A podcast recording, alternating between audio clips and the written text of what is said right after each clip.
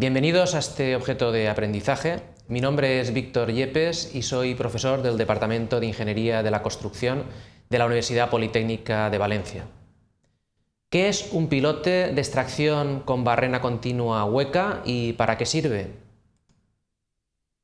Los objetivos de este objeto de aprendizaje serán, en primer lugar, analizar las características de un pilote ejecutado con barrena continua hueca, en segundo lugar, explicar su funcionamiento y aplicabilidad. Y por último, describir y secuenciar el proceso constructivo de estos pilotes. Para ello hemos dividido el contenido en cuatro partes.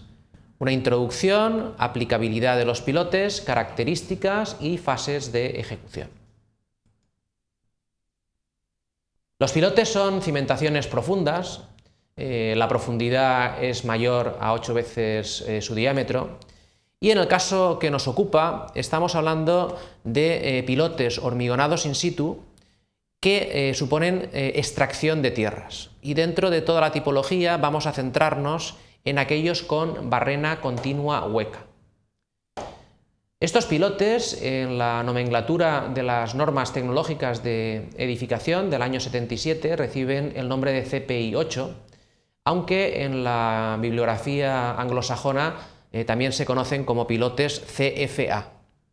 Son pilotes realizados a rotación, sin entibación y con hélice continua.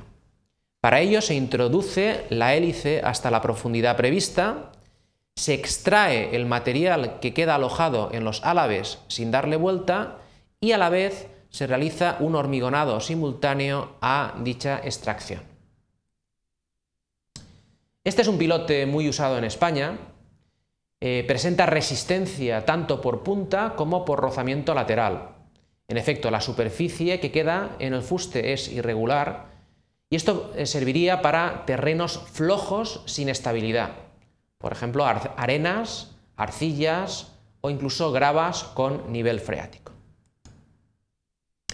¿Cuáles son las ventajas de este tipo de pilote? En primer lugar, diríamos que no se usa entubación o lodos en terrenos inestables.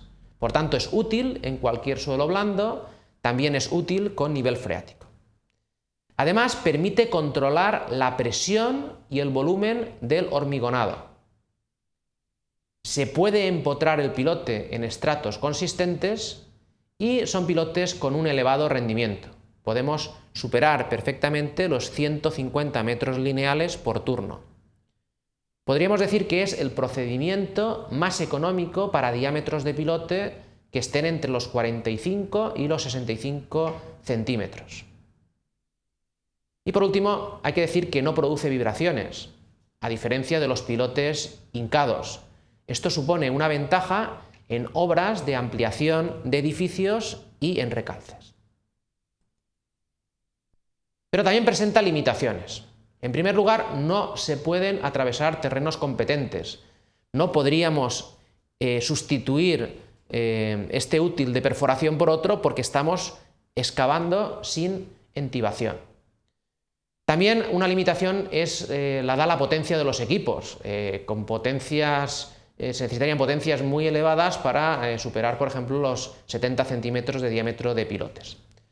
Otra limitación es la profundidad máxima, es habitual que esta profundidad sea de 22 metros.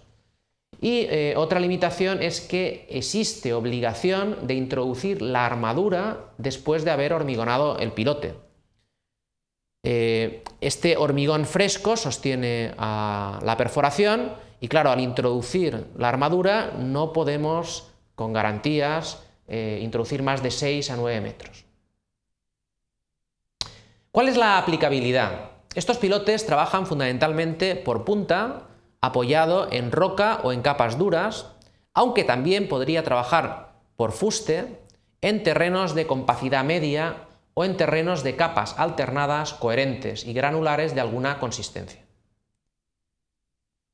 Sin embargo, el Código Técnico de Edificación indica que estos pilotes no se deberían ejecutar en determinados casos. En primer lugar, si son pilotes aislados, salvo que se controle y asegure la integridad estructural. Tampoco se debería utilizar cuando existan capas inestables con espesores superiores a los tres diámetros del pilote. y tampoco en caso de riesgo sísmico o cuando el pilote trabaje a tracción, salvo que la armadura llegue hasta la punta del pilote y se garantice de alguna forma su recubrimiento. ¿Cuáles son las características más interesantes de estos pilotes? Sus diámetros habituales se encuentran entre 35 y 45 centímetros, aunque en casos excepcionales se podrían llegar a 150 centímetros. La longitud o profundidad habitual del pilote está en torno a 18 metros.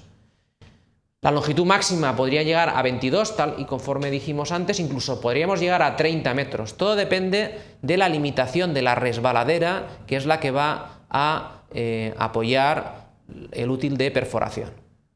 Desde luego lo que es cierto es que sustituye con ventaja a la perforación con lodos, sobre todo cuando los diámetros son menores a 100 centímetros. Aquí podemos ver las fases de ejecución del pilote. En primer lugar, deberíamos posicionar y aplomar la máquina para garantizar la verticalidad de la perforación. Para eso utilizamos guías de perforación. A continuación, perforamos mediante una barrera eh, continua telescópica por efecto de rotación y empuje vertical.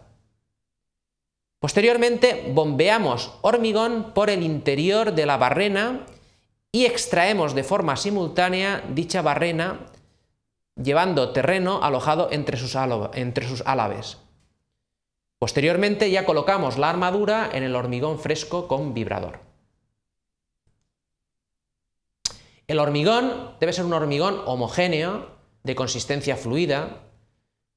Tengamos en cuenta que hay que introducirlo por el interior de la barrena continua Ello supone conos de Abrams entre 18 y 20 centímetros, dosificaciones altas en cemento, 350 kilos por metro eh, cúbico de hormigón, y la utilización de áridos no superiores a 12 milímetros si son de cantera y a 20 milímetros si son de gravera. Hay que tener en cuenta en la ejecución que el hormigón se encuentra en todo momento en contacto con la barrena helicoidal, Además es importante combinar la velocidad de ascensión de la barrena, el caudal y la presión del hormigón para evitar cortes o excesos de hormigón.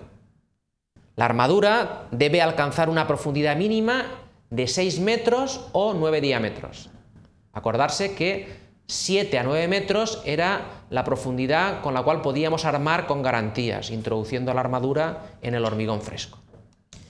Y también hay que garantizar la bombeabilidad del hormigón para evitar taponamientos y no dificultar la introducción de la armadura.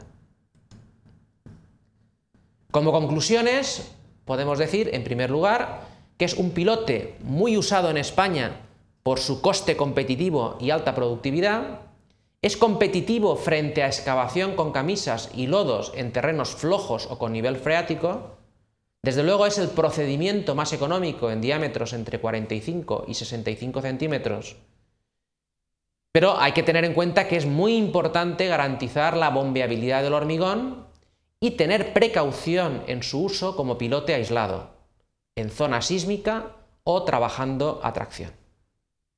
Muchas gracias.